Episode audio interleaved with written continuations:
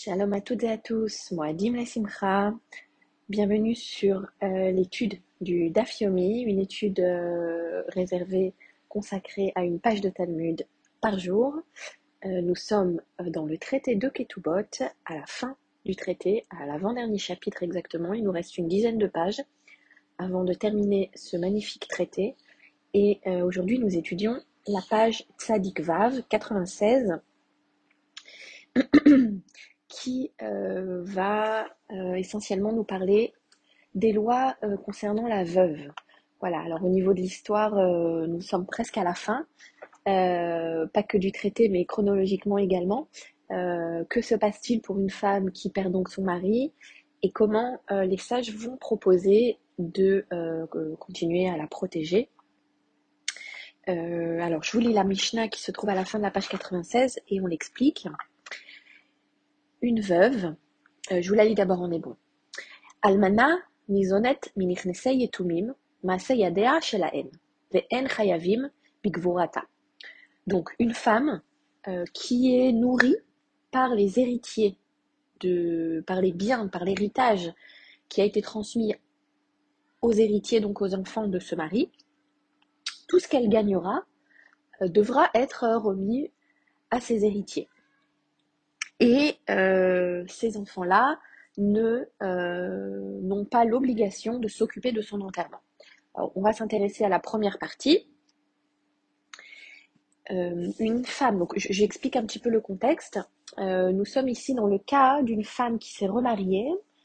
son mari donc décède et son mari avait des enfants qui ne sont pas ses enfants à elle, mais qui étaient les enfants donc du mari le mari décède, et on a déjà étudié précédemment que l'héritage va aux enfants. Et eh bien dans ce cas-là, les enfants ont euh, l'obligation ou la mitzvah, c'est ce qu'on va essayer de, comprendre maintenant, en tout cas de s'occuper de la veuve, de la nourrir, donc de lui verser une pension alimentaire, et en contrepartie, bien sûr, exactement comme la femme qui était mariée à son mari, elle est entretenue par son mari, ça c'était une obligation, et ce qu'elle gagnait, elle le reversait à son mari.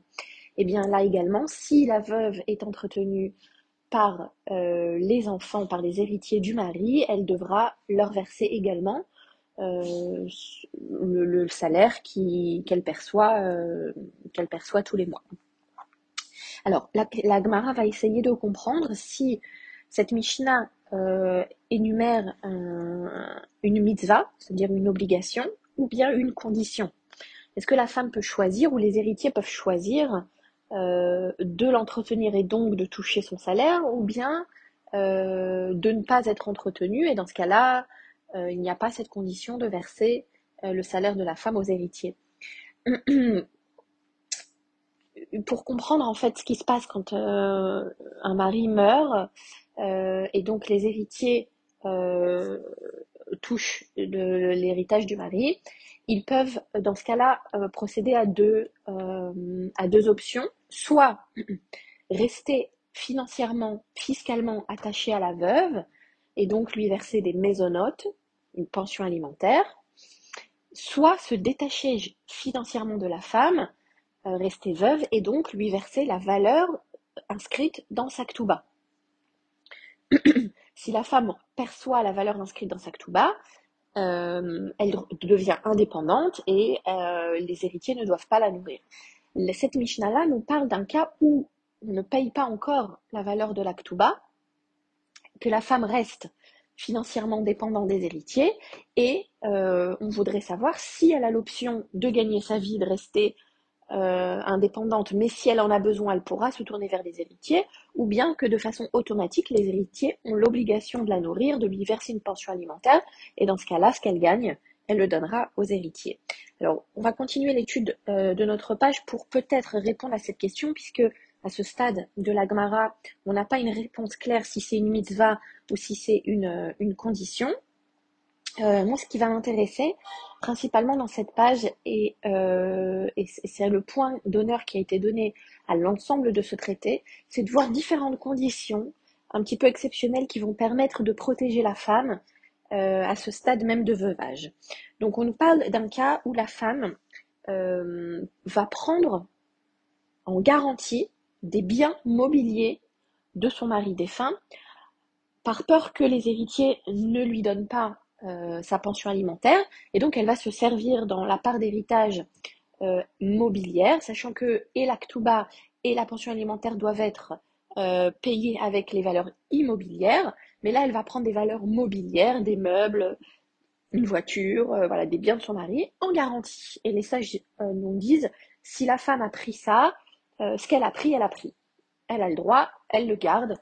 Ça lui donnera une garantie en avance en attendant que les héritiers lui donnent sa pension alimentaire.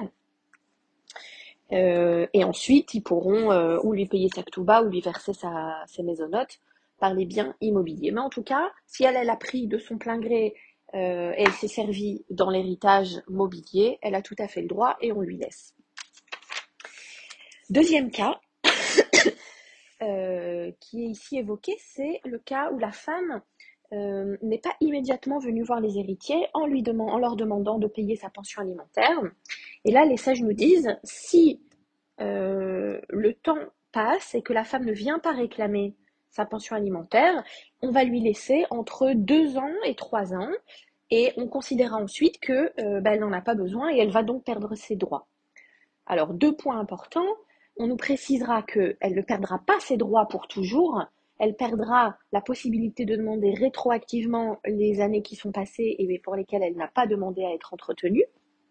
Mais si elle arrive à une situation financière difficile, elle s'appauvrit et qu'elle a besoin, après cette période écoulée, euh, de l'argent, et d'être euh, nourrie, elle pourra venir demander à être nourrie par les héritiers, mais elle ne touchera pas l'argent qu'elle n'a pas perçu tout ce temps-là.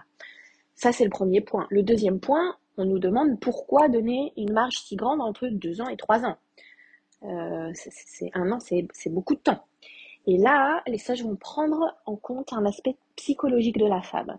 Et, ils vont dire euh, que si la femme est, une femme qui est discrète, qui ne se met pas facilement en avant, on va lui laisser plus de temps que euh, si c'est une femme qui est plus sûre d'elle, qui n'a pas n'a pas de problème pour aller réclamer quelque chose qui est voilà qui est moins discrète. Dans le cas de la femme un petit peu retenue ou discrète, on va lui laisser jusqu'à trois ans pour venir réclamer. Et euh, dans le cas échéant, deux ans suffiront. On nous dira aussi que si c'est une femme euh, riche, euh, on va lui laisser deux ans. Si elle ne viendra pas réclamer, c'est qu'elle n'en avait pas besoin. Une femme qui est pauvre, on va lui laisser plus de temps, jusqu'à trois ans, pour, pour venir réclamer si elle s'est gênée avant de, de faire la demande. Euh, c'est euh, voilà, c'est euh, un aspect intéressant que de prendre en compte l'aspect psychologique de la femme. Et enfin, troisième cas, si la femme vient voir les héritiers en demandant un an d'avance pour sa pension alimentaire et que les héritiers disent qu'en fait ils l'ont déjà payé. La question qui est posée, c'est s'ils vont bien sûr au Beddin, à qui revient euh, la nécessité d'apporter la preuve que l'argent a été payé ou pas payé? Est-ce que c'est à la femme de prouver qu'elle n'a rien reçu ou est-ce que c'est aux héritiers de prouver qu'ils ont déjà versé l'argent? Alors c'est une question très intéressante parce que c'est un sujet qui est, euh, déjà tranché au niveau de la, loi talmudique, tout ce qui est euh, loi financière. on sait déjà que s'il y a deux personnes en litige et qu'une personne réclame de l'argent à une autre, c'est la personne qui réclame l'argent qui devra apporter la preuve de ses dires.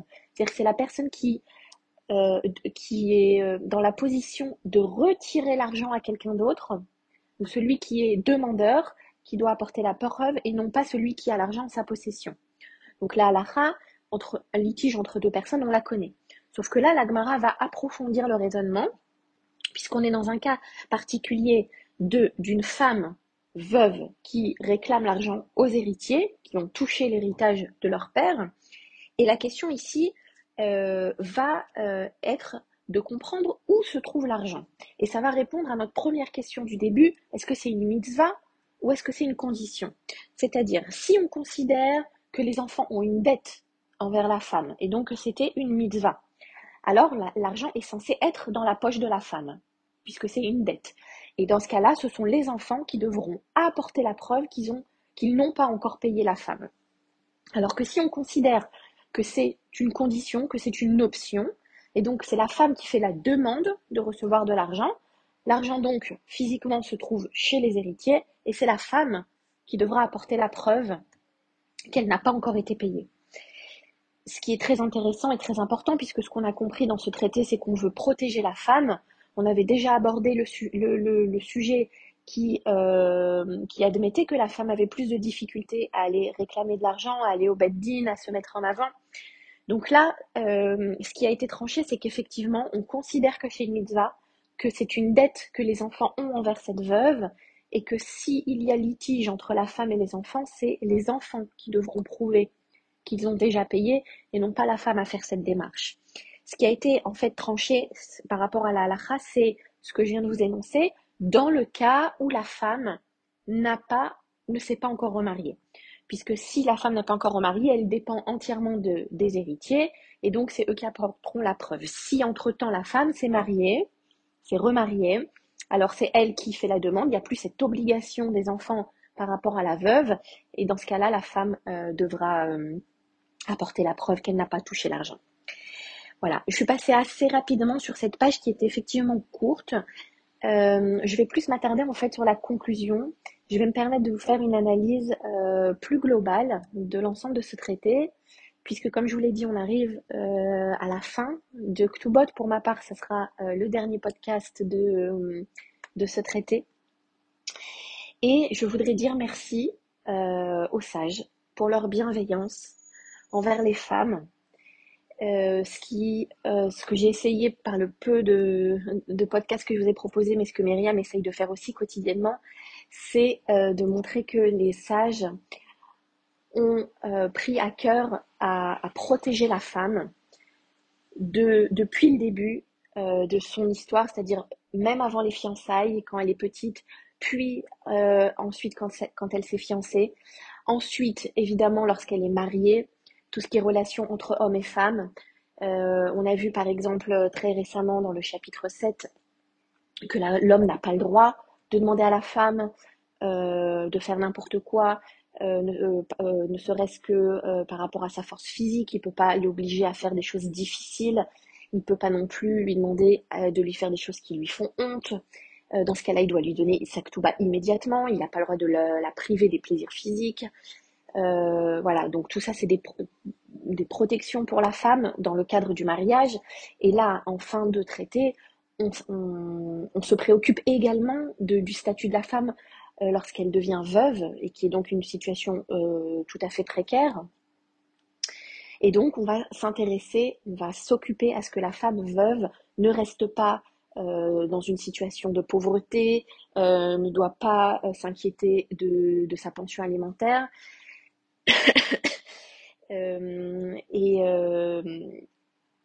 et cette bienveillance qu'ont eu les, sages par rapport aux femmes depuis l'époque de la Torah jusqu'à l'époque talmudique, euh, eh bien, je trouve, euh, je trouve ça merveilleux.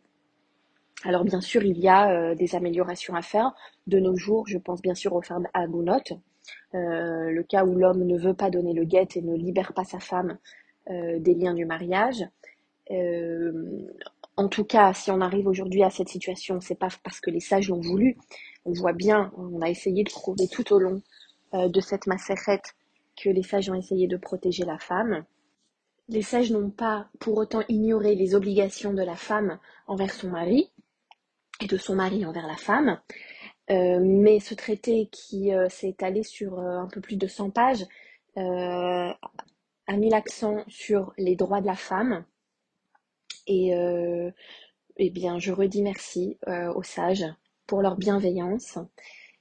Je vous souhaite une bonne continuation de la fête de Soukhot et bien sûr, continuez à étudier parce que c'est beau. Moadim Simcha, à très bientôt.